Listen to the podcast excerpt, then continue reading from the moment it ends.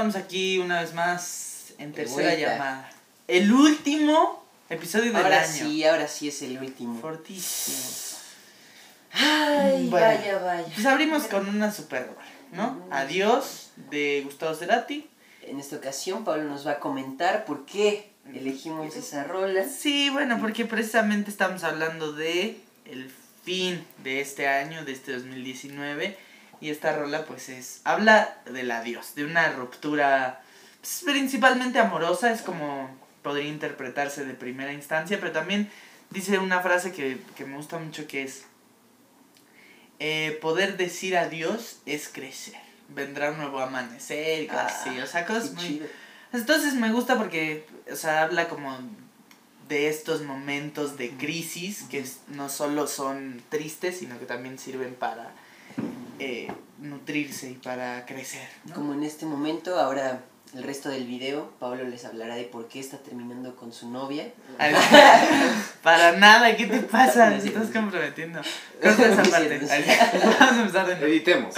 No, para Una nada. pedida, una Le mandamos pedida. un beso. Día de los Inocentes. Día de los inocentes y le mandamos un beso y un abrazo.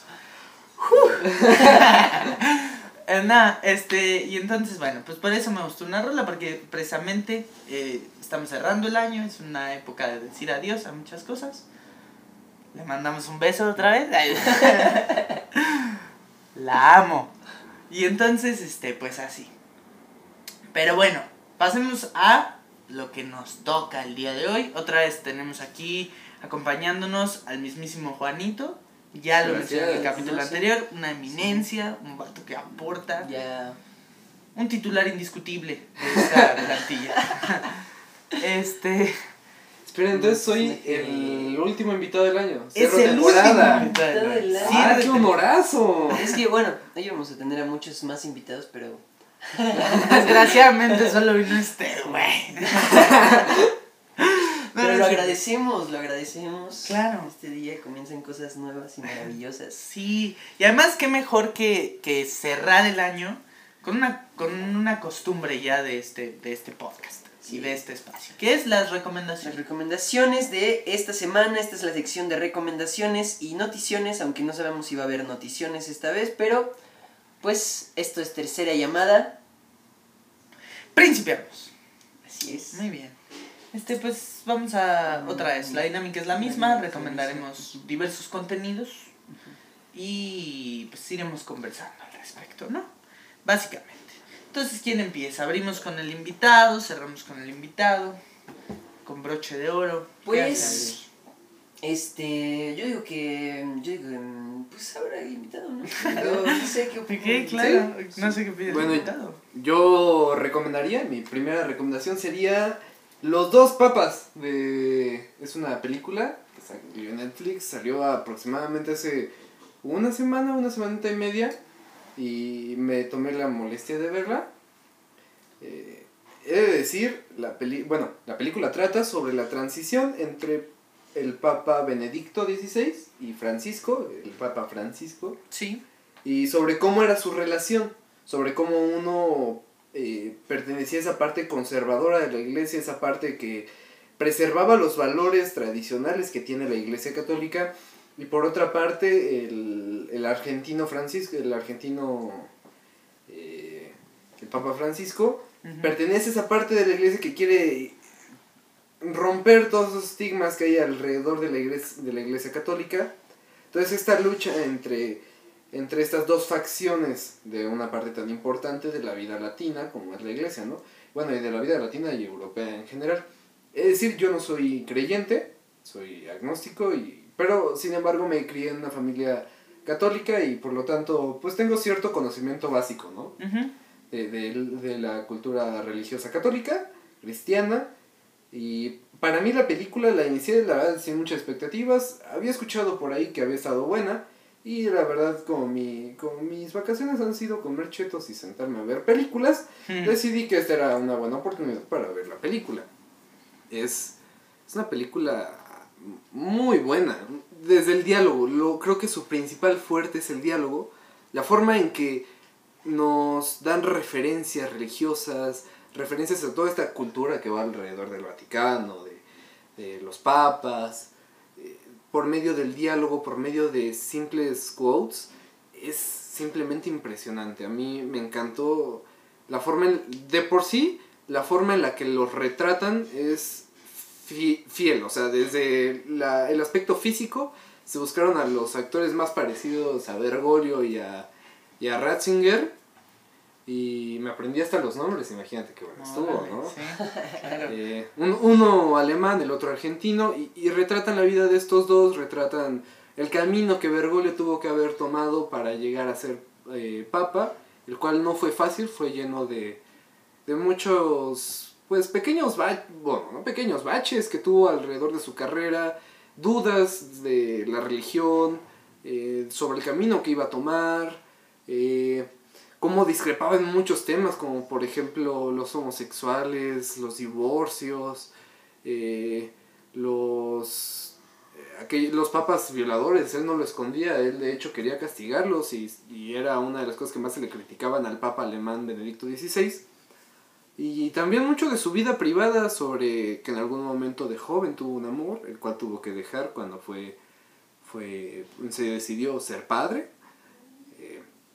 Y pues su amor al fútbol, porque como todo buen argentino tiene que amar el fútbol y el tango, Sí, claro. entonces eh, pequeños datos de su vida, como por ejemplo que le va el San Lorenzo de Córdoba, y bueno, pues es una película impresionante en el aspecto, quizás no técnico porque es muy, muy realista, los escenarios son simples, eh, los vestuarios pues muy parecidos a los de la vida real, no, real, no hay mucho que destacar en cuanto a vestuario, en cuanto a escenografía, pero sí en cuanto a, la, a cómo escribieron esta obra.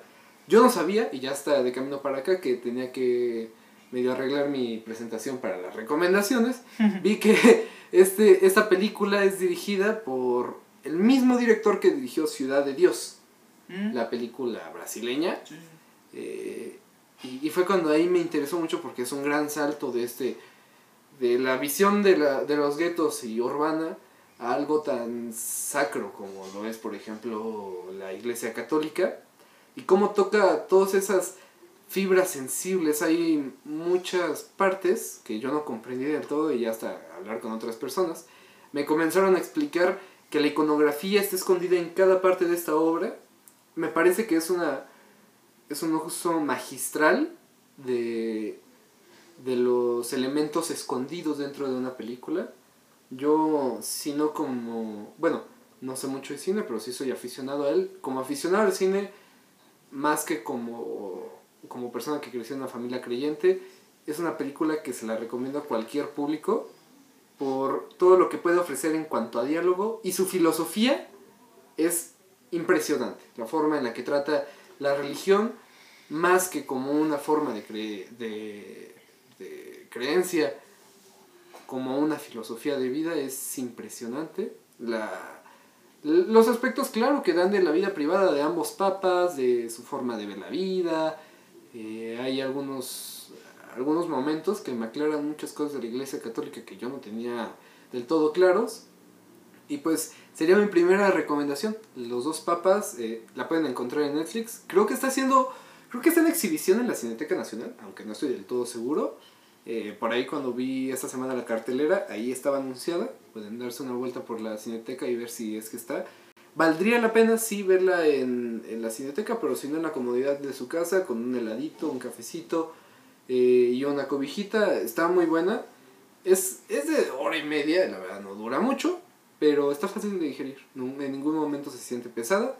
Y si usted tiene dos horitas y media libre y una cobija con la cual se pueda acurrucar, es buena, buena idea ver los dos papas. Muy buena película. Muy bien. Netflix la está Sí. rompiendo. ¿Es producida por Netflix? Sí, sí es producida por La Netflix. está rompiendo porque ahorita tiene el irlandés de Martin Scorsese. Sí. Tiene historia de un matrimonio. ¿Ya la viste, la del irlandés? Eh, no, la que fue la historia de matrimonio que voy a recomendar. la de los dos papas. Sí. Que me han dicho que es muy buena. Yo, yo como que le he dado, o sea, no, no la he querido ver. O sea, como que me ha dado un poco de pereza, pero sí ya tengo varios, varias recomendaciones. Es que de Me han Netflix dicho que se han dormido en el irlandés, no sé. Es que dura tres horas. dura tres horas. Yo mi género Normal. favorito es esa, es de películas como de mafiosos. Dije, ay, el irlandés me lo voy a echar. Y sí está muy larga y de repente sí te da ganas como de dormirte. Ajá. Pero está bueno, o sea, al final está bueno. También véanla. La iba a tomar como recomendación también. Y pues eh, siento que Netflix vio que había ya mucha competencia y que ya le estaban pisando los talones. Amazon Prime tiene muy buen catálogo. Entonces como que dijo, no, ya le meto turbo y comienzo a hacer mis Claro. cosas bien, ¿no? Claro, además Netflix encontró como la clave en, o sea, encontró un espacio muy interesante en hacer cine de autor, ¿no? O sea, ya está como en esta, además en estas épocas de premiaciones y así, Netflix está sacando este tipo de Pues sí, desde cine, ¿no? Roma, desde... desde Roma. No manches, sí. Pues Roma que fue como un parteaguas porque gan- le Sí. ganó un Oscar, un Sí, Oscar para una película la- de Netflix. Fue... Ah, bueno, sí. El, el Oscar de Roma. Pero bueno, Bueno, Eh. este, ¿nos vamos así o nos vamos así? eh, si quieres tú, Órale. yo. Ok, ok. Muy bien. Este. Pues yo también precisamente voy a recomendar otra de estas películas producidas por Netflix, Historia de un matrimonio. Ya que la mencioné. Porque me pareció excelente. O sea, me pareció una película que este. Pues como ya se habrán dado cuenta, me gusta como este tipo de películas que narran situaciones cotidianas con, la que, con las que te identificas fácilmente. Este, esta me parece una película de, de ese estilo, pero no, no de estas películas que, o sea, se trata nada más de, de, de la cotidianidad y entonces se la, eh, o sea, la principal virtud es, es que hay un virtuosismo técnico y en la fotografía y, y estas películas que son como muy contemplativas. Esta no, esta te cuenta una historia real, o sea, una historia cotidiana, eh, pero de una manera muy, muy real, ¿no? Este... Y bueno, se, se- básicamente cuenta la historia de un o sea, la historia de un divorcio. Este, de un director de cine y de una actriz. La, bueno, interpretados por Scarlett Johansson y Adam Driver. La, la viuda negra y Kylo Ren. Este, entonces, pues viven en Nueva York porque este hombre, bueno, el personaje interpretado por Adam Driver, em, dirige una obra y ella actúa en la misma. Y, eh, pero, pues a esta mujer la contratan para un papel en una serie en- y se tiene que mudar a Los Ángeles como ya las cosas no empatan, todo se empieza a venir para abajo y se tienen que divorciar. Pero eso solo es, digamos, la... Subtrama. Pues no, o sea, el- La punta del iceberg. exacto, o sea, ese es, ese es nada más el principio, eh, la premisa, ¿no? Porque realmente, o sea, digo, em, o sea, la película empieza con eh, cada uno de los personajes, o sea, ambos personajes describiendo las cualidades del otro, ¿no? Acompañado de imágenes. Este, es decir, cuando todo funciona. Y a partir de ahí, que son los primeros cinco minutos de la película, te, te muestran otra escena donde ya están peleados, donde ya las cosas no funcionan, donde ya les surge una separación, ¿no? O sea, donde ya están buscando separarse. Y entonces contratan un aboga abogados para facilitar el proceso.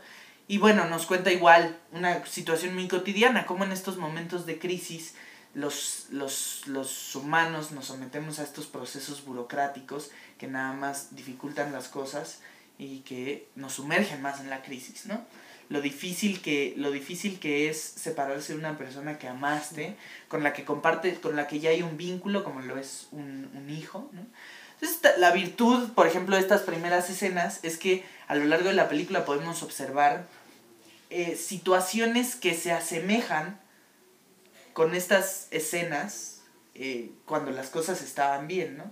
Entonces es una película que si bien es triste, si bien habla de una situación difícil, también es muy enternecedora hasta cierto punto, ¿no? Y además me gustó mucho porque eh, es, es una... es una historia, una situación eh, donde te muestra dos polos opuestos, muy polarizada, ¿no? Están porque los dos tienen sus motivos y la virtud, otra virtud muy remarcable, es que te muestra la perspectiva de ambos, del uno del, del uno del otro, ¿no? Em, entonces, si bien en algún momento puedes ponerte de un lado, o sea, del lado de, de un personaje, porque, porque te enteras que el otro hizo tal cosa, eh, al siguiente minuto estás del otro lado, ¿no? Eh, porque al final, pues como es una situación muy real, no hay, no hay buenos ni malos, hay claroscuros, ¿no? Y, y me parece que ese es el, el pues sí, como lo, lo mejor que propone la, la película, ¿no? O sea, una situación muy con la que te puedes identificar muy fácilmente. Es un divorcio, es, es algo que se vive mucho en la actualidad y que probablemente muchos eh, que la vean van a, van a sufrir con los personajes como lo sufren en su vida cotidiana, ¿no? O sea, claro, porque es incluso ni siquiera un divorcio, una ruptura, ¿no? Este, ya alejándonos del proceso burocrático, eh, desde una simple y llana, podría decirse, ruptura amorosa, se vive esa, esa tragedia, ¿no? Sí, es, es muy curioso todo lo que estás diciendo porque justo, este, bueno, te comentaba hace rato que el libro que estoy leyendo ahorita y que tal vez cuando lo termine lo recomiende, pero en esta ocasión es el, el, retrato de Dorian Gray. Y, y, justo ahorita que estabas hablando de todo esto, me gustaría leerles unas dos frasecitas pequeñas que encontré.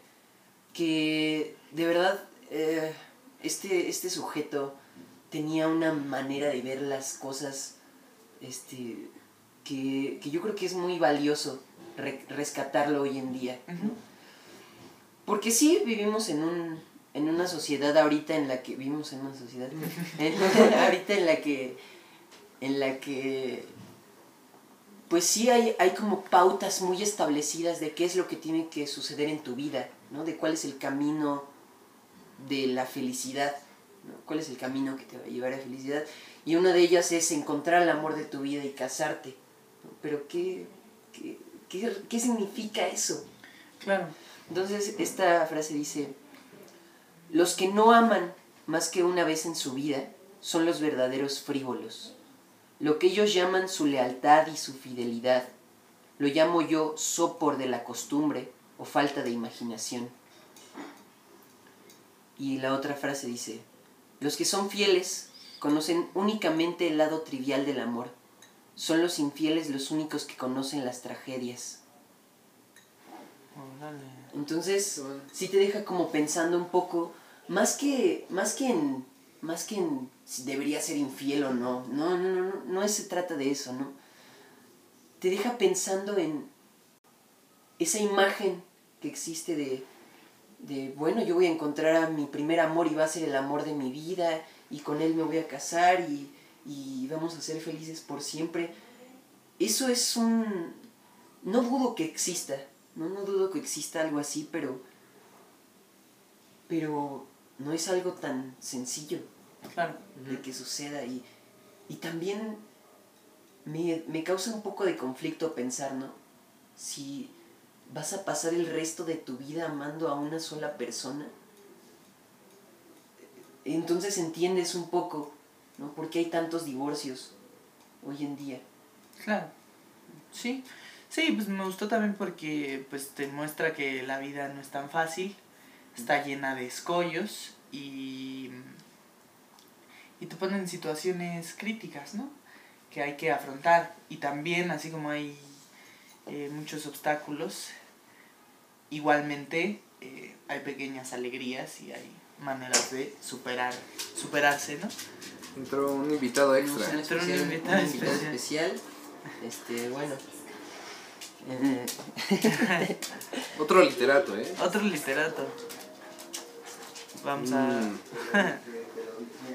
Excelente invitado. Excelente invitado. Fue una participación breve pero especial. Me, me, me cambió la vida a mí. bueno, después de este pequeño corte, interrupción.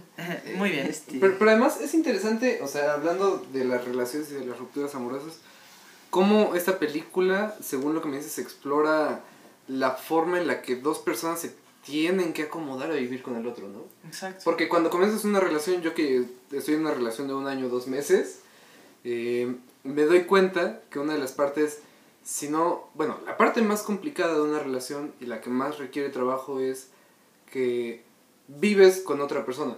O sea, ya no eres tú solamente, tienes que acomodarte un poco a veces a las necesidades y gustos de la otra persona. Exacto. Y, y esa, ese acomodar ciertas cosas de tu vida, ese cambiar ciertos tintes de lo que tú hacías, Sí. es, es lo que compone el amor y, y claramente a veces es hermoso, ¿no? Porque o te puede ayudar a salir del hoyo o te hunde más. Yo he visto casos en donde te hunde perfect- eh, profundamente. eh, y, y como este, este cambio del amor a veces hay personas que no lo soportan, ¿no? Sí. O sea, que, o que simplemente termina cayéndose todo y que cuando parece que las relaciones están bien, de repente se dan cuenta que los cimientos algo no andaba por ahí del todo funcionando y, y que no, no lo habían trabajado desde el principio, ¿no? Como el, el amor sí está ahí todo el tiempo, pero hay que trabajar, hay que trabajarlo constantemente porque al final, pues te digo, es la vida de dos personas que no nacieron juntas, han tenido que estarse adaptando a la otra, ¿no? Y, y con ello, pues vienen muchas opiniones y muchos sentimientos encontrados de una con la otra, ¿no? Y como Exactamente. explora esta parte. Sí, precisamente por eso es muy valiosa porque explora muchas cuestiones cotidianas, ¿no? Pues ya me dieron ganas de verla. Hmm, Está muy buena. También, ya me la habían recomendado. Sí, es muy buena. Bueno, Muy este, pues yo, es mi turno, ¿no? Sí, es tu Sí. turno. Eh, yo les No, voy a no es tu turno, vas a traer eso. Bueno, Nada, sí. Arnold, por Dale. favor. Este, yo tengo lo que me gusta llamar una recomendación a medias. Este, ahorita entenderán por qué. Pero antes quiero contarles la historia de cómo llegué aquí. Oh, Estábamos Paolo y yo en la Cineteca Nacional. lugar. No recuerdo ni qué estábamos haciendo, la verdad. Ah, creo que estábamos planeando este podcast. No sé qué estaba pasando. pero- Ah, El punto es que fuimos a, a comprar películas y vimos Twin Peaks de David Lynch. La película Fire, Fire Walk With Me. Eh, y, y la vio Paolo y me dijo, mira, está bien chida, yo quiero verla. Tengo ganas de verla desde hace un rato. Me dijeron que es como una precuela de la serie, entonces la voy a ver antes de ver la serie. grave error. Entonces, pues la compró, era la última que quedaba. Y dije, pues qué chido, voy a- tengo ganas de verla, ¿no? Si la veo por ahí, la voy a comprar. Entonces la conseguí un día, por ahí también caminando por la Cineteca Nacional. Y, y la vi. Y dije, ah, pues esto está interesante, está muy chido. Pero cuando terminó no entendí nada de lo que había sucedido, ¿no? Dije, ¿será esto, o sea, lo necesario? O sea, ¿Tengo que terminar así de ver la película? Luego me puse a investigar y me di cuenta que no, que sí es una precuela de la serie, pero pues no vas a entender mucho si no viste la serie en un principio. Entonces dije, ah, pues aquí está el detalle. Y estuve por mar y tierra buscando la serie, ¿no? La busqué en servicios de streaming, no está en ninguno más que en uno inglés que pues no te deja ver aquí en México. Eh, la conseguí pirata y ya me sentía bien feliz con mi serie pirata de Twin Peaks. Pero después de que puse el segundo disco ya no funcionó. no compren pirata, chavos. No compren pirata. Eh, hasta que por fin dije, bueno, voy a gastarme una cierta cantidad razonable de dinero Ajá. porque tengo muchas ganas de ver esta serie y la conseguí por Amazon, ¿no? Toda la serie completa. Y ahorita hace poco acabo de terminar de ver la primera temporada y pensaba esperarme a que terminara de verla toda completa para darles la recomendación como se debe, pero de verdad que no puedo no puedo evitar hablar de esto en este momento porque me ha generado demasiadas cosas, ¿no? Vi la película y pues ya más o menos sabía de qué iba y todo, ¿no? Pero pues ahí les va la trama para que se interesen. Eh, la serie gira en torno al agente secreto el agente especial del FBI el agente Cooper, eh, que va a este pueblillo de Twin Peaks porque acaba de suceder que un año después o algo así de la muerte de, de una chica que nunca se pudo develar quién había sido el asesino, volvió a suceder lo mismo. Muri- volvió a morir una muchacha de este pueblillo de Twin Peaks y la encontraron en el lago. Eh, pero hay muchas, hay muchos indicios que señalan a que el asesino de esta mujer fue el mismo que el del anterior. La muerte. Entonces, la serie se trata de intentar, de este agente secreto intentando descubrir quién mató a Laura Palmer. Perfecto. Entonces, pero parecida como una serie de detectives más que pues pues ya sabes cómo de qué va a ir, de qué se trata, pero pero mientras van pasando los capítulos se empieza a tornar todo demasiado onírico, como surreal. Ent- empiezas a ver esos esa mano de David Lynch en una serie en una serie de televisión y es algo impresionante que pues yo creo que últimamente se ve más estos experimentos que hay en la televisión, pero para aquella época que eran los 80 si no mal recuerdo, eh, era algo totalmente revolucionario lo que estaba haciendo David Lynch con Mark Frost eh, en, en la serie. Y, y pues al final, eh, pues se vuelve algo... Es que ya les iba a decir el final de la primera temporada. Pero no, se vuelve algo demasiado muy, muy interesante. Porque no se mete simplemente con, con las pistas y, y, y lo clásico de una serie de detectives, ¿no? Va más allá como hacia los sueños, hacia cosas fantásticas y... Pero... Fantásticas, pero... Pero posibles, ¿no? Tal vez en un mundo de ensueño que estaba planteando David Lynch. Eh, y bueno, pues el final de temporada creo que es de las mejores cosas que he visto en mi vida. Hubo momentos, se los digo así con estas palabras, a mí había dejado de darme miedo cualquier cosa, ¿no? No sé desde cuándo, pero me dejó de dar miedo, así ese terror por, por ver películas o por estar solo o por lo que sea. Me dejó de dar ese miedo por mucho tiempo.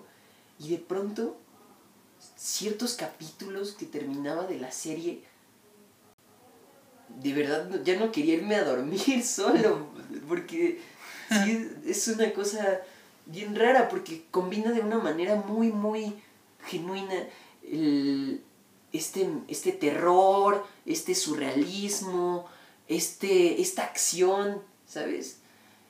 Hasta incluso la comedia está ahí metida todo y queda bien, Sí. y queda muy bien.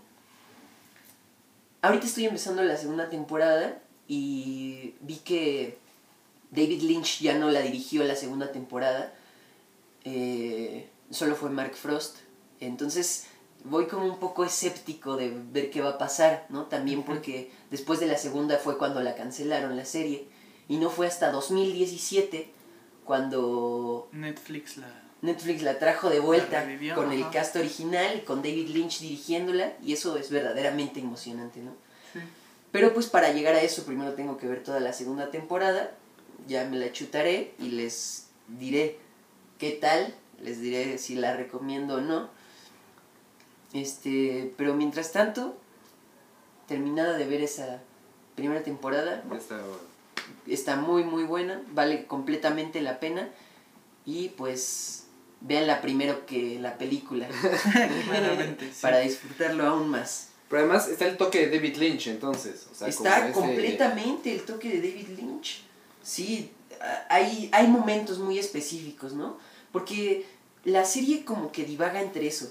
De repente es una serie más de policías y suceden cosas como en cualquier serie de televisión, pero de pronto llegan unas escenas que dices, esto es cinematográfico totalmente, Sí. ¿no? Esto, esto no es parte de una trama normal de una serie de televisión. Sí, está, está muy, muy interesante, la recomiendo bastante. Muy bien. Ah, vale. Excelente recomendación. Ya quedé con Diego que me la va a prestar. Así que es. quede aquí documentado que Diego me va a prestar la serie cuando la termine. Pues bueno, sigue la siguiente recomendación musical. Sí, así es. Y bueno, pasamos a un pequeño corte corte musical. Ajá. De apreciación de artística. apreciación musical. Ajá. Esto es algo nuevo en el, en el podcast. ¿eh? Sí, estamos innovando. Innovación.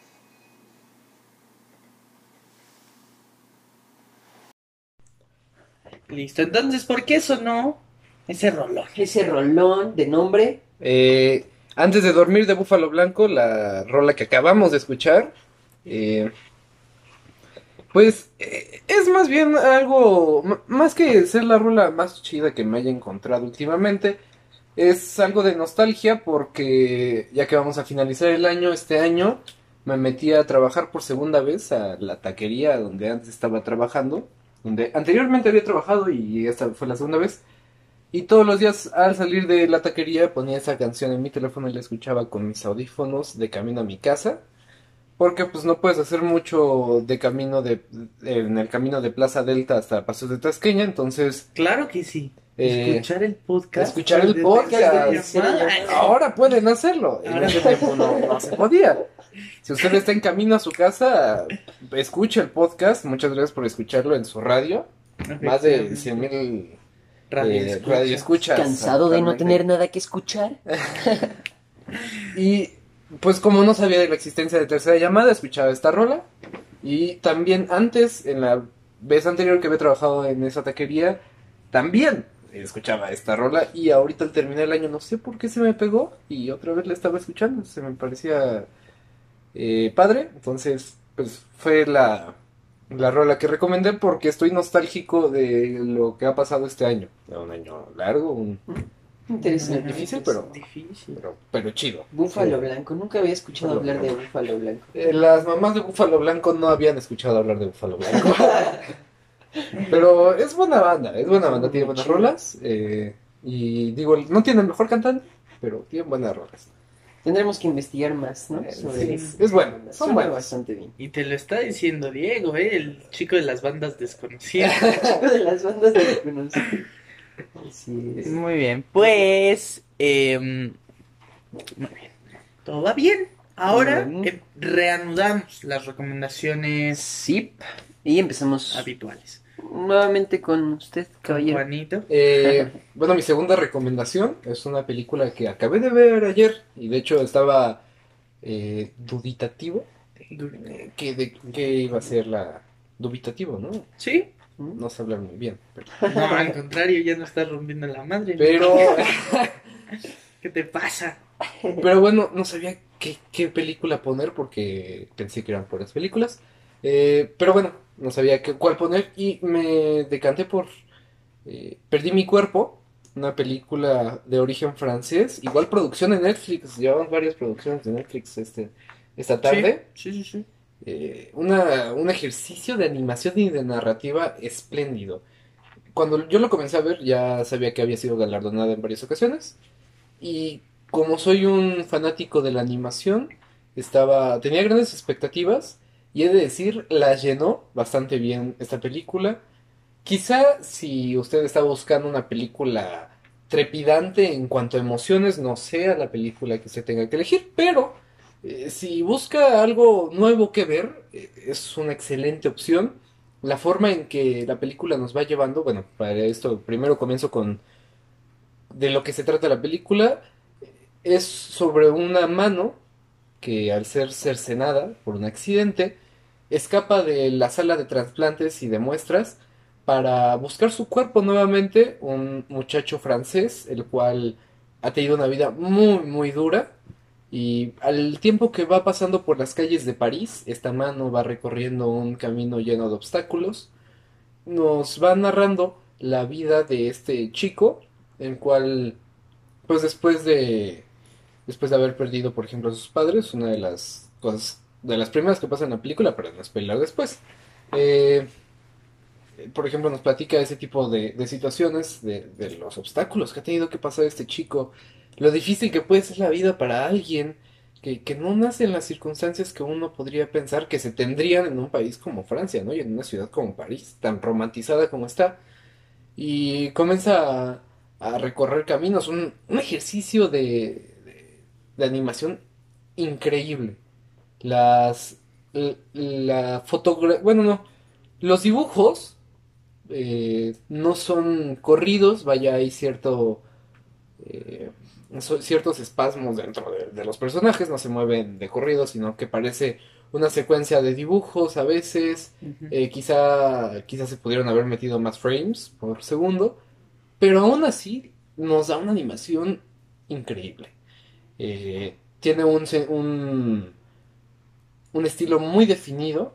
eh, intenté buscar de este, de este mismo director otras películas, sin embargo, pues no conozco otras películas de él. Bueno, las que vi no las conozco, no las he visto y no las he visto anunciadas. Pero eh, en esta película él tiró la casa por la ventana. Nos da una eminencia en cuanto una película de animación y la en cuanto la animación y la narración se pueden unir. Una película simplemente increíble. Nueva, un ejercicio muy innovador para cualquier eh, amante de la, de la animación. Y, y una película que de hecho podría servir para todo público si no tiene nada que hacer, si, si ya se cansó de los videos de YouTube o, o quiere algo que ver durante la comida, pues dura una hora y media, poquito menos. Y lo va a mantener entretenido, en ningún momento es aburrida. Quizá no, no tiene emociones tan fuertes, no te lleva a lugares inhóspitos o que no hayas conocido de ti, pero sí es una animación que te mantiene entretenido y dice- al final dices, no, estuvo, estuvo chido. Entonces, esa sería mi recomendación. Perdí mi cuerpo, se encuentra en Netflix, otra producción de Netflix, muy buena. Wow. Otra más. Otra más. para la más lista. la lista. Muy bien. Pues. mm, yo traía. bueno, traigo. Este. Una película que me agradó muchísimo. Una película de terror psicológico. De eh, Jordan Peele, me parece. Famoso ya quizás por su, pel- la- su película más reciente que es Oz. Eh, muy buena película también. Este. Y bueno, un, un, un cine que no te esperarías de un tipo como Jordan Peele, que es más bien un comediante, ¿no? Que había hecho, que había hecho apariciones en shows de comedia y de ese estilo, y que nos presentó un cine realmente, pues no innovador, pero, pero sí muy entretenido y además eh, que te deja reflexionando, ¿no? O sea, de primeras, bueno, entonces voy a hablar de Get Out o Huye. La pueden encontrar en Netflix. Y pues, me pareció una película muy, muy, muy interesante. Primero comienzo, voy a de- describirles más o menos de qué va. Es esta pareja mm, de un afroamericano y una muchacha blanca que lleva, bueno, lleva a su novio a que lo conozca su familia. Eh, gente blanca, ¿no? Y entonces, eh, más o menos nos muestra cómo es el comportamiento y la relación eh, entre estos personajes. Y por sí, bueno, y cada vez se va eh, trastornando más la, la narrativa, ¿no? O sea, empieza siendo pues una película de, de misterio y cada vez este se, se van entrelazando más cables, al final la película es una locura. Igual que Oz, me parece que Oz también está así de ese grado, ¿no? Eh, la película va... eh, sí, progresando y trans, transgrediendo su misma narrativa, ¿no? Eh, y entonces, este, pues de primeras, considero yo que podría parecer una película de terror psicológico muy buena, ¿no? Es una película de terror entretenida. Y eso, eh, además porque es breve, ¿no? O sea, avanza rápido, no es nada tediosa, eh, te mantiene al pendiente de lo que sucede. Pero lo que yo rescataría más son las significaciones que hay detrás de la trama, ¿no? O sea, si bien lo mismo pasa con la más reciente, con Oz, tiene mm, un trasfondo bastante complejo, ¿no? En este caso habla como de el racismo, ¿no? De esta, de esta relación racista que todavía existe en un mundo contemporáneo. Eh, habla de, de la hipocresía, ¿no? Y, y son temas que se, que se, que se, que se tocan y que forman parte del contexto de la obra, pero no, pero, pero no es algo que se deje implícito, ¿no? Es, algo que se trata a través de una narrativa y de una historia. No, no se deja claro un mensaje social, ni, un, ni, ni tampoco se deja implícito el, trasfondo, ¿no? Por eso digo que si uno la viera tan solo como una película de terror, funcionaría igualmente. Pero entendiendo más bien por, por dónde quería ir el, el- director, es decir, qué, qué quería expresar, cuál, qué es, qué es el fenómeno que está detrás de la, de la, de la narrativa o de la trama, este, pues se disfruta mucho más porque entonces están estos guiños a, a eso- a esas problemáticas, eh, se entiende completamente diferente la película y es y es muy no sé, enriquecedora. Enriquecedora porque no no no te deja no te deja sin nada, ¿no? O sea, es una película que, que, que aporta que aporta al, al imaginario personal y a la y a la reflexión. Wow. Entonces, por eso me gustó bastante y, y además de que es muy, muy, muy entretenida, ya dije, ¿no? Es, y está ahí en Netflix, la acaban de, la acaban de publicar, creo, me parece que es, es de las cosas recientes que ha puesto Netflix en la plataforma. Y está, y está muy buena, y hay que ponerle atención a este director porque ya me, porque por lo menos yo ya me llevé dos sorpresas, ¿no? Con su cine, con su cinematografía y con su lenguaje. Órale. muy te Yo tendré, tendré que verla. Esa también. Sí. Muchas cosas que ver Sí. ahora. Eh, bueno, y yo para mi última recomendación, que ya sería lo- el final, ¿no? Ya sea la Todo esto. última. Ya sería lo, lo último de lo último, de lo último. Este... Yo quiero presentarles antes de eso esta rola. ¿Qué dices? Órale, ya directo. I'm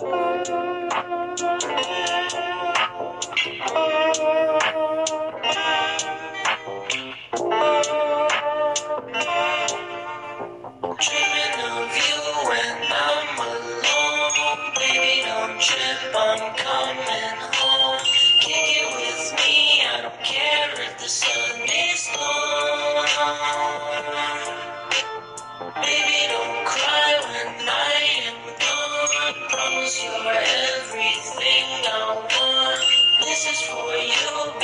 it's your cariño, solo pienso en ti. When I wake up in the morning until I go back to sleep How I wish you were mine, I think of you all the time. I always feel like I'm flying, baby you make me feel fine. Lost in the words that you say to me. Pasando tiempo is the ultimate dream. I'm on top of the world, baby girl, can't you see? I found my perfect girl. I wanna make you my queen. Time and time again, I can't be feeling real sad. Cause mi sueño no se ha hecho una realidad. Pero.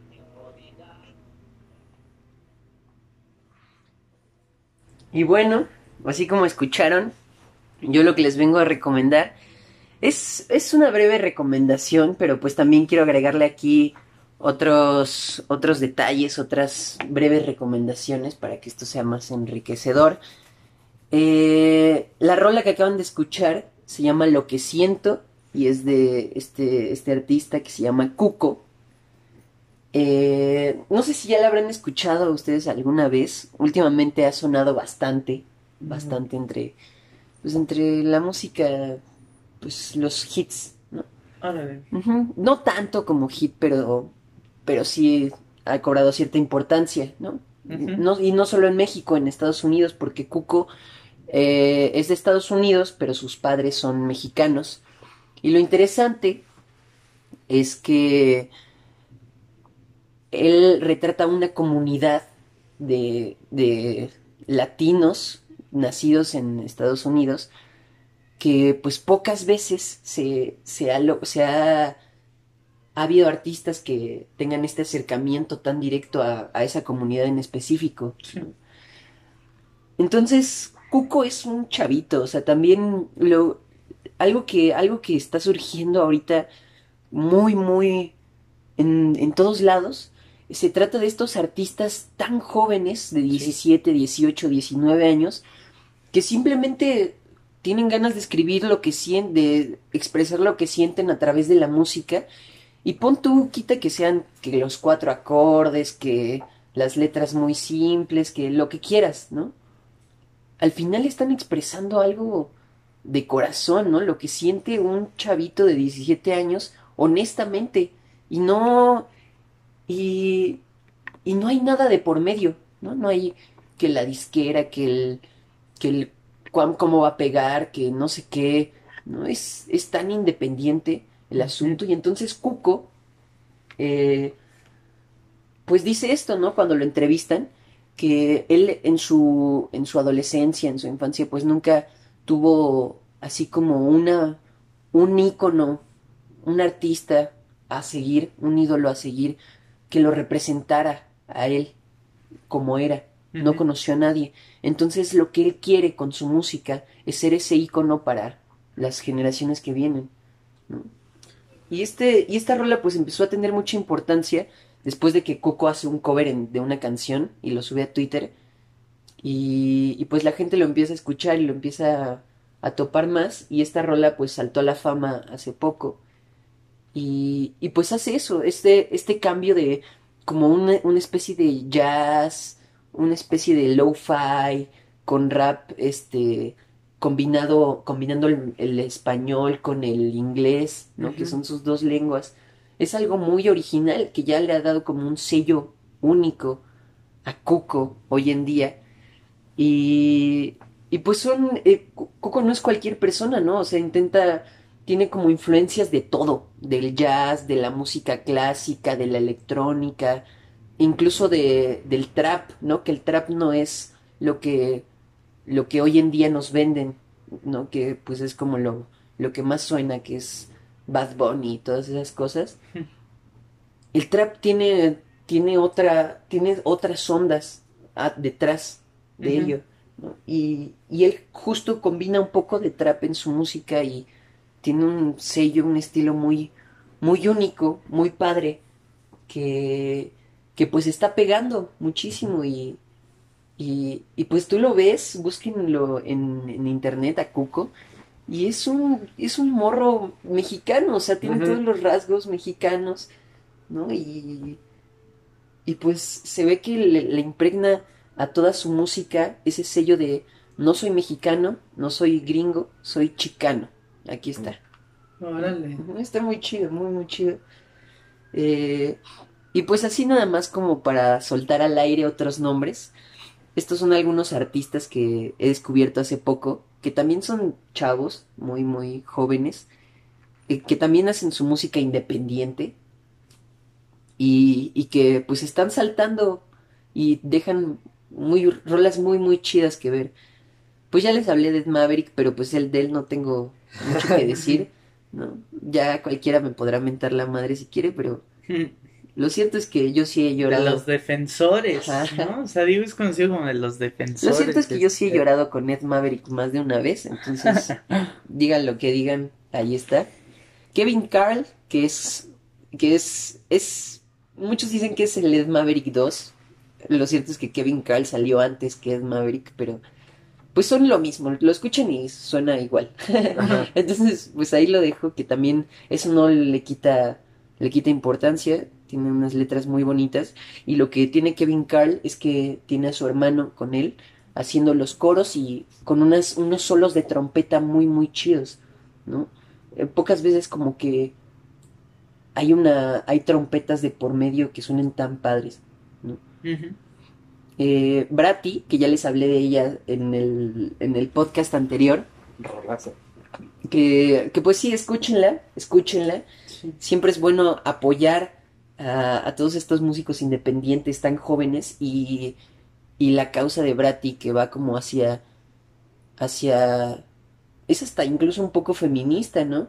El asunto de, de yo soy mujer y yo voy a saltar a la fama, cuésteme lo que me cueste.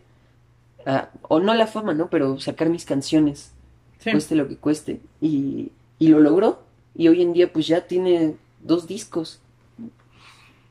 Otro que se llama Ver, B-E-R-H, sí.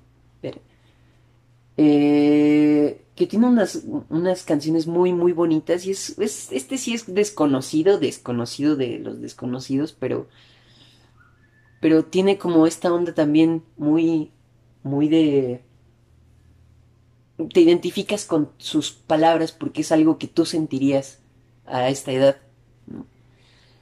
Marcos Menchaca, que él también se va vuelto algo famosillo por una canción que sacó que se llama Viernes 13.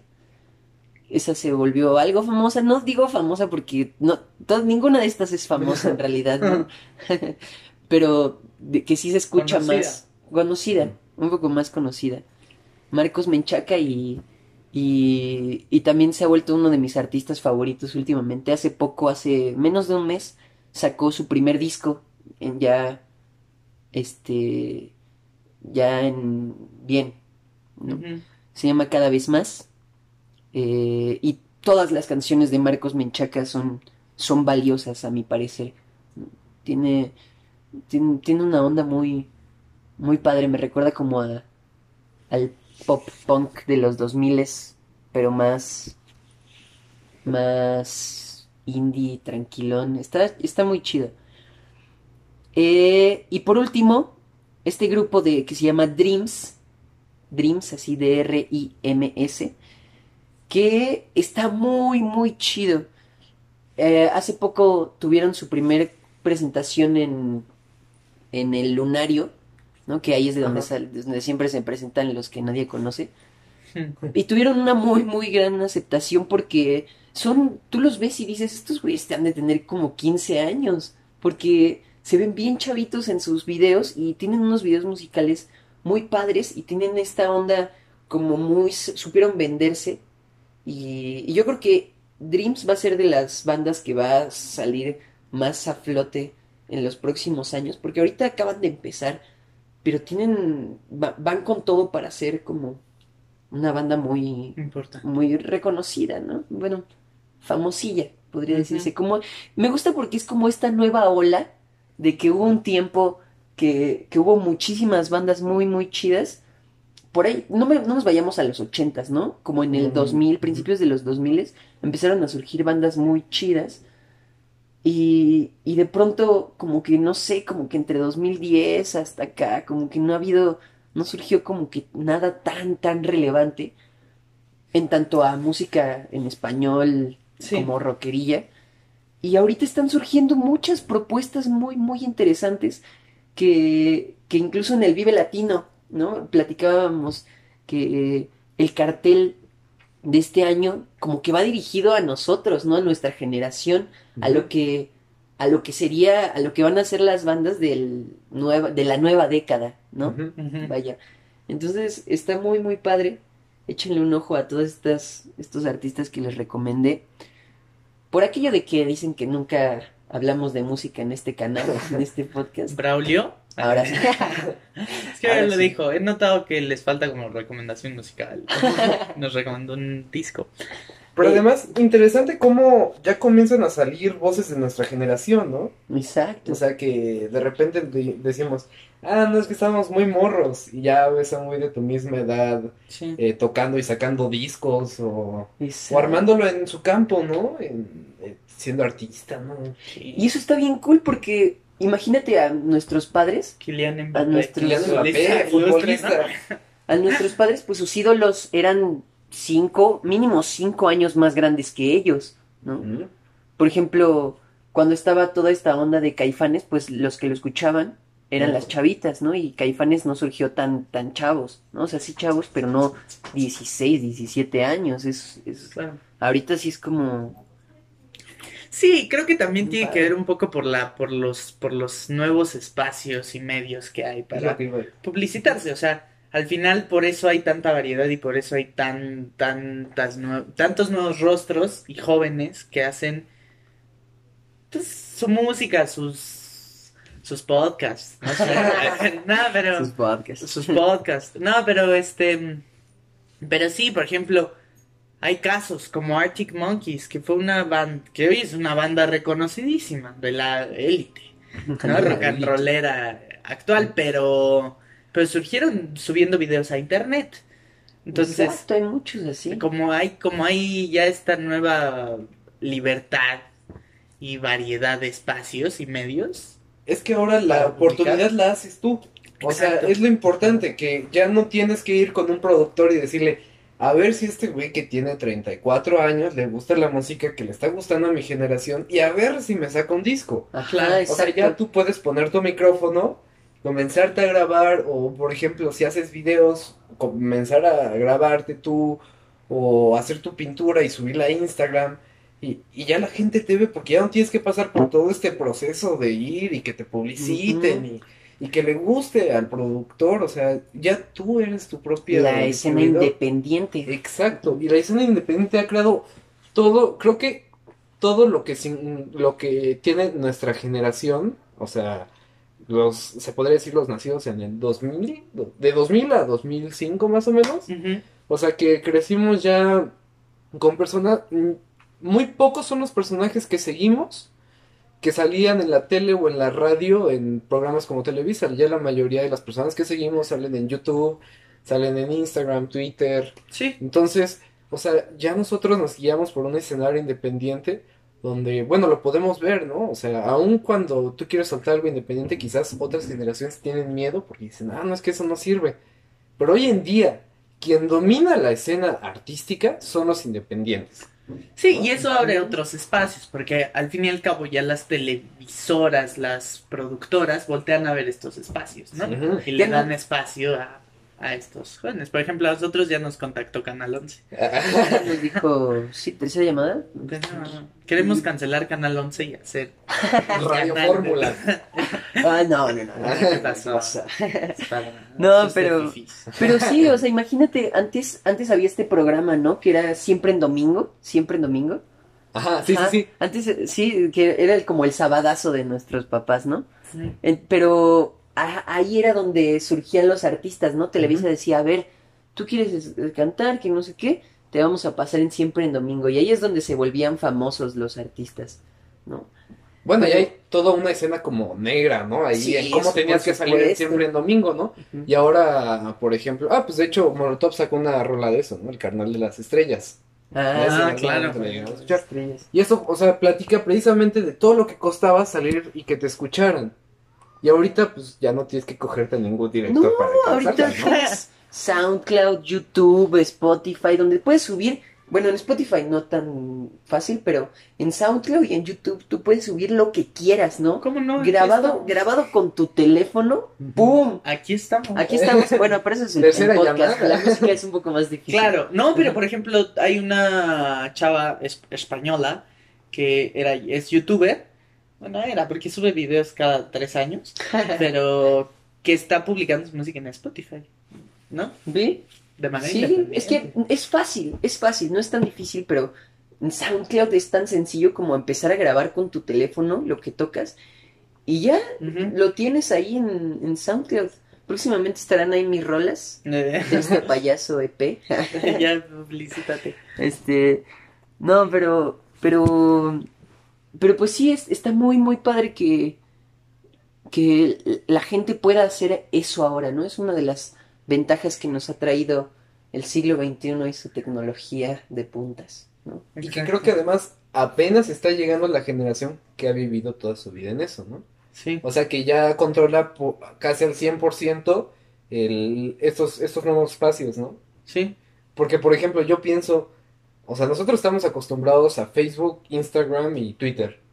Pero pues en 20 años, quién sabe si sean las redes sociales que dominen, ¿no? Ah, a Y van a ser otras, y va a ser otra escena. Pero al menos por el momento, ya salió la gente, ya comienzan a salir gente, eh, personas de nuestra generación que ya tienen una voz. Por ejemplo, decías el caso de, de Maverick, que te guste o no, pues está logrando más cosas que cualquiera de nosotros a nuestra edad, ¿no? O sea, ya sale, o sea, él sí fue un boom, ¿no? Sí, sí, Él sí, sí. Fue un boom. O sea, no sé si sentirme bien o mal, porque digo, yo ahorita voy a llegar a mi casa a ver la de historia del matrimonio, ¿no? O sea, y después de eso me voy a dormir como a las 2 de la mañana viendo videos en YouTube. Claro. O sea, y hay personas ya de nuestra edad que están logrando un lugar muy importante en la escena independiente, porque la gente ya se está acostumbrando a buscar lo que te gusta, porque además esa es otra de las cosas.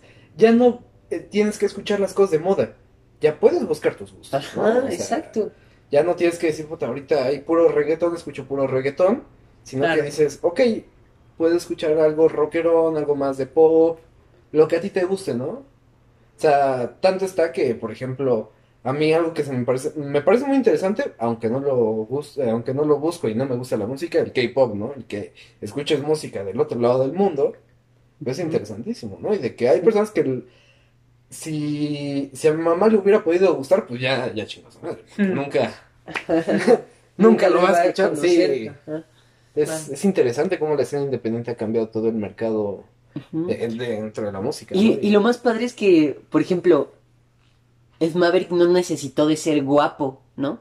No necesitó de, de llamar la atención de alguna manera. Claro, que así ha habido casos a lo largo de la historia, pero, pero no, no así, o sea, no hay que cualquiera tuviera la posibilidad de subir contenido. de- Sí. Fíjate que no sé, pero yo creo que aprove- desaprovechó el mame de Maverick. Sí, sí lo desaprovechó. Sí, porque cualquier otro se hubiera hecho famosísimo con eso, ¿sabes? Pues él también llegó a mucha, muchas cosas, ¿no? Pero, pero sí, como en vez de jugar con eso lo evitó totalmente. Sí, lo desaprovechó totalmente. Pero bueno, es, pero tiene depresión el morro, pedirle tanto. Sí, Sí, o sea, imagínate que a nuestra edad desde 300 mil güeyes te manden a chingar a tu madre todos los miércoles, ¿no? No más, sí, sí debe estar o poderoso. sea, yo creo que los martes en la noche él apagaba su teléfono. claro, sí, sí, sí, pero pues son, son cuestiones que intrínsecas de la. Sí, pues Así sí, sucede, así sucede, así pasa Sí, cuando pues sucede. todos tienen pedos, esa es, esa es otra cosa, es la otra cara de la moneda, ¿no? Siendo tan joven, llegar a tanta fama. Es otro tema, Es otro tema. interesante para... Cuco, Cuco ahorita, del que les hablaba, está pasando por problemas de drogadicción bien fuertes. Imagínate a sus 19 años. Bueno, es media prepa, ¿no? O Media sea, también, prepa. pero... Sí, o sea, Bueno, ya, pero los de la prepa eso es ya viejo. pero él en Hollywood. Sí, claro. Pues, ¿algo más que agregar a este bello episodio? No hay noticiones. No hay noticias. ah, bueno, sí. O sea, bueno, digo, quería tratar. No, no, no, no, no, es que es un tema bien interesante. Nosotros estábamos de acuerdo que, que, bueno, yo, yo la verdad me quiero poner serio en este momento porque esta, esta- porque esta, Serio, serio. sí. Señores, eh, bueno, quiero, quiero decir esto despacio porque es algo algo muy importante que le sucedió a la sociedad en los días recientes y y pues no sé, creo que es obligación de todos como mexicanos tratar Hablar. de hablar de él, de este tema. Muy delicado e importante. Más a nosotros como, como citadinos, ¿no? Como, Chilangos. como chilangos. sí. No sé cuándo exactamente, No llores, Diego. Aguántalo. pero hace poco alguien inventó lo que varios diarios han considerado como la joya gastronómica más importante de la última década, de la última década. Una invención, una invención que pues bien podría equipararse a la invención del telescopio, De la rueda. de la rueda, de la rueda, definitivamente, De la escritura. de la escritura. Y bueno, ya, me, me- me va a costar trabajo decirlo, pero Es que es muy emotivo. señores, alguien inventó una torta.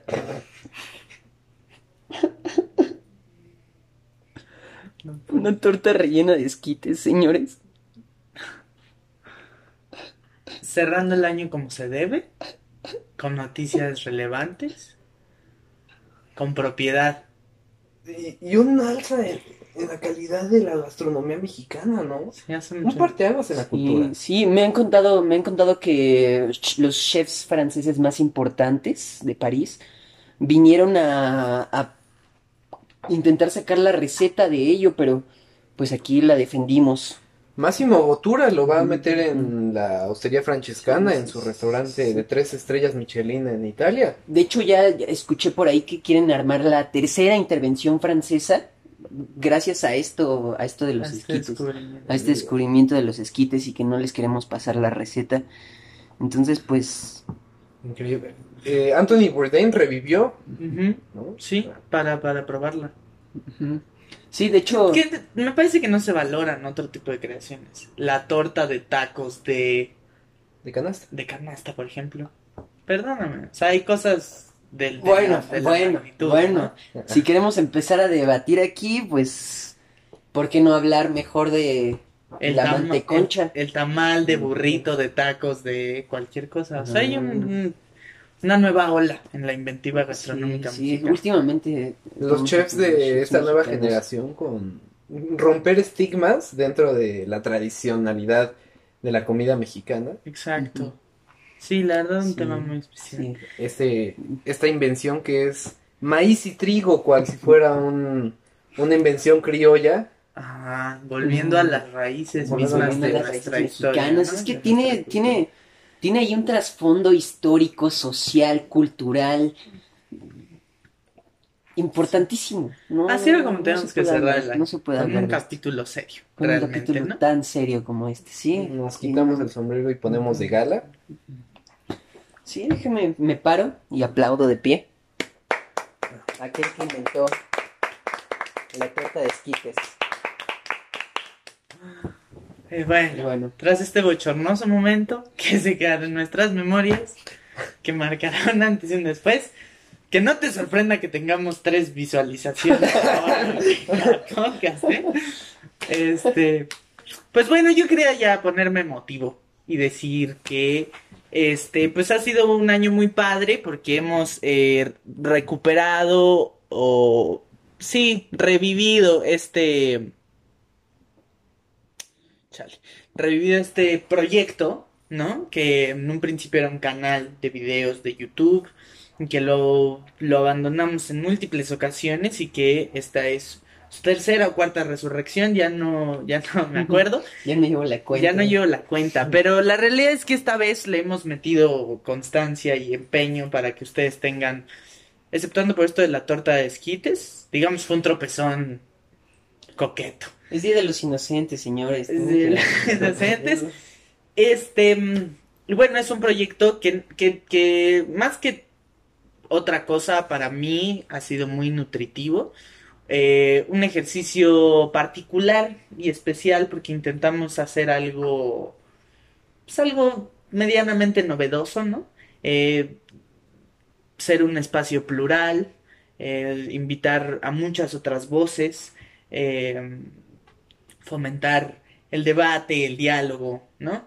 Eh, pues intentar hablar de temas que no suelen ser comentados en este tipo de contextos, ¿no?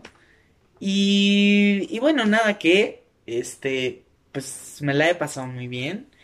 Eh, agradecerle a Juanito, ilustre y conspicuo, por no solo por su talento, sino también por esa barba de vikingo que se carga. Realmente es una barba poderosa de poder, vaya. Una barba de poder. Eh, a Juanito, a ti, Diego, a todos los que han venido, ¿no? Que han puesto su granito de arena y que han, que han, que han salido episodios muy chidos. El multiverso de El tercera multiverso de tercera ajá, han salido episodios muy chidos gracias a, a la gente que viene y que nutre el espacio.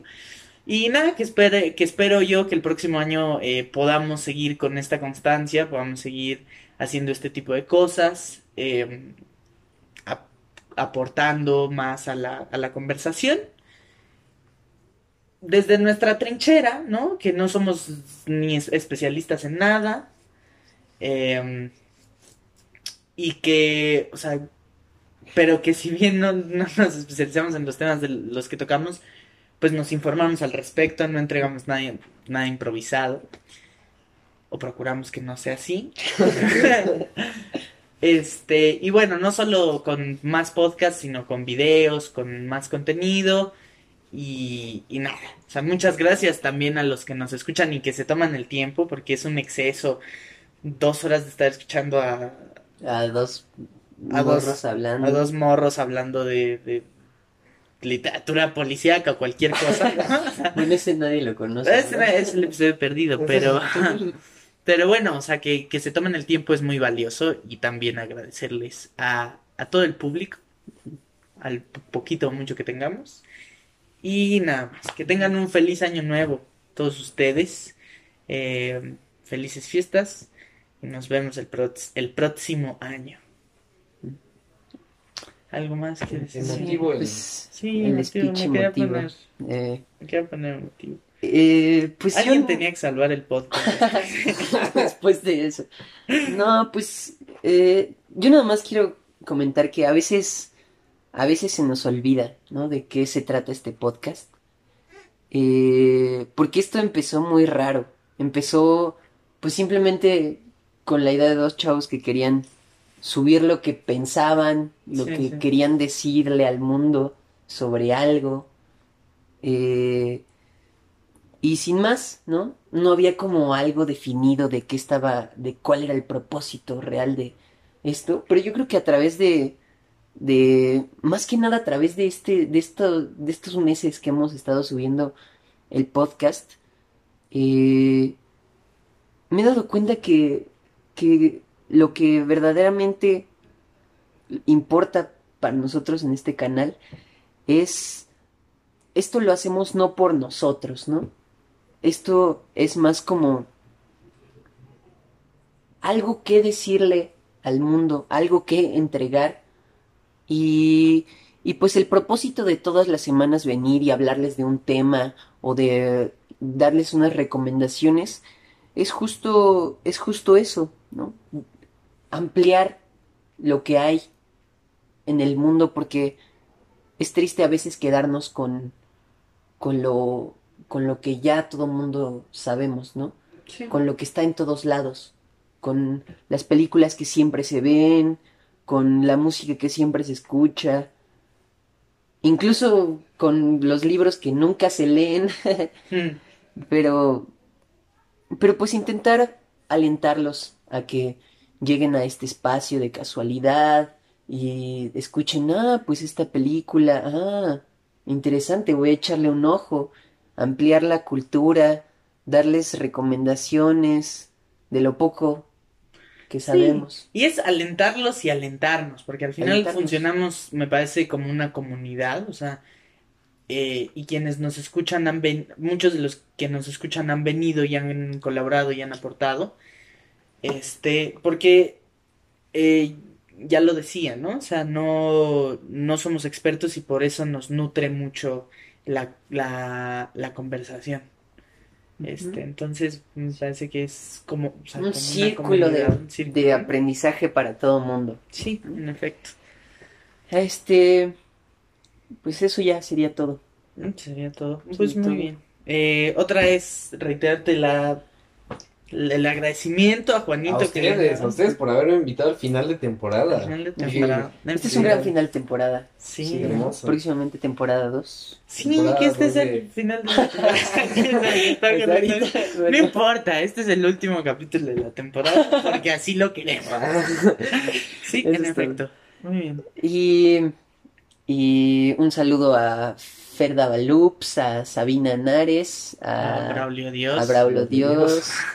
A, pues a todos los que no, nos falta por invitar o que alguna vez invitamos o que Claro, y a todos los que nos escuchan. a todos los que nos escuchan, a los que les gusta el podcast, a los que lo odian, a mi mamá que todos los días lo escucha, siempre que sale lo escucha. Eh, y pues nada, eso, eso es todo. Sí.